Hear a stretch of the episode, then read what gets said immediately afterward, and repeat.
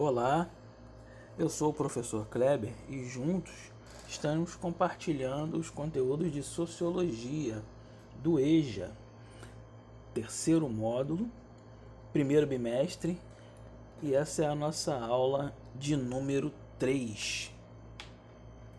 Nós vamos falar nessa nossa aula de número 3 sobre formas de violência no mundo rural e urbano.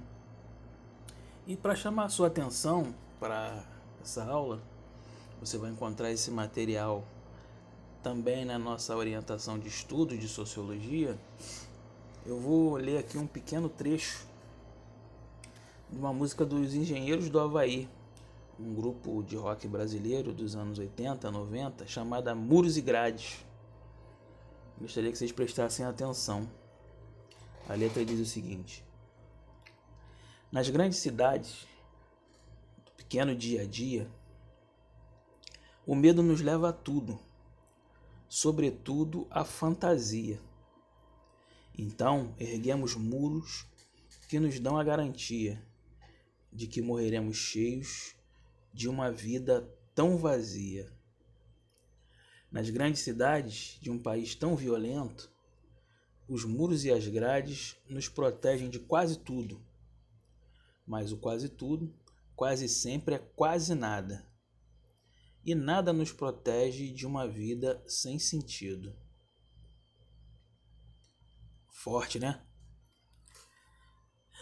Na aula anterior, nós vimos que a exclusão social gera mazelas e que elas são difíceis de serem resolvidas e acabam desencadeando outros problemas no curso da existência.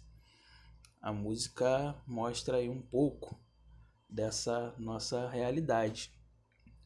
Seja ela no campo ou na cidade, a violência é um dos subprodutos dessa exclusão prestaram atenção nisso?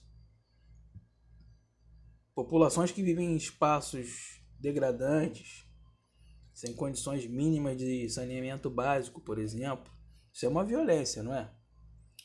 Ou mesmo morando na rua, em casas e condomínios fechados por muros altos, quase sempre intransponíveis, Imagine aí ônibus e trens superlotados levando trabalhadores, trabalhadoras para seus empregos em condições muitas vezes insalubres. Pessoas que passam quatro, cinco, seis horas do seu dia só no transporte para poder ir e voltar ao trabalho, quando poderiam estar curtindo com seus filhos, fazendo um esporte, um exercício, cozinhando, fazendo coisas que lhes fossem mais úteis do que ficar perdendo tempo no trânsito. Isso tudo é uma forma de violência. Para o sociólogo Emily Durkheim, um dos caras mais importantes aí ao lado do Marx e do Weber, que nós já falamos em aulas anteriores, para o Durkheim, as pessoas que não se sentem mais participantes da sociedade, parte da sociedade, elas estão propensas a atos de violência ou até mesmo de suicídio,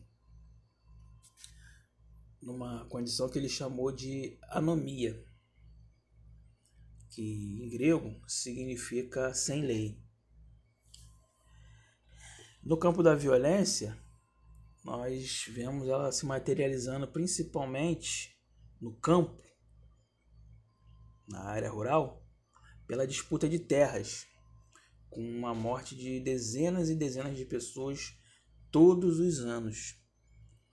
Esses números crescem e, segundo a pastoral, Comissão Pastoral da Terra ligada à Igreja Católica, no ano de 2012 ocorreram 1.067 conflitos referentes à disputa de terra 36 pessoas foram mortas no campo. Isso números que nós conhecemos por uma violência produzida pelas elites fundiárias sobre populações com e sem terra. Ocorre aí também a expulsão de índios, de suas reservas naturais para a criação de grandes latifúndios improdutivos. Latifúndio vai dar lucro para poucas pessoas. Né? Enquanto muitas pessoas não têm nada, poucas pessoas têm muita coisa. Ou simplesmente perdem o lucro que as sustenta. É, a invasão de reservas mineradoras, a construção de hidrelétricas, é, o corte de madeiras nobres visando enriquecimento sem pensar na sustentabilidade durante o processo. Tudo isso né, acontece aqui no Brasil, pessoal.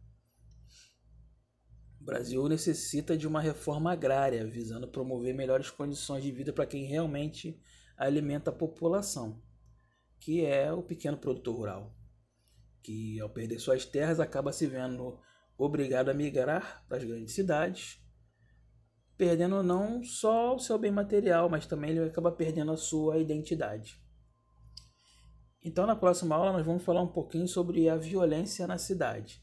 Mas eu vou deixar isso aí para a nossa próxima aula. Aqui é o professor Kleber Gonçalves, estamos falando de sociologia. Até a próxima.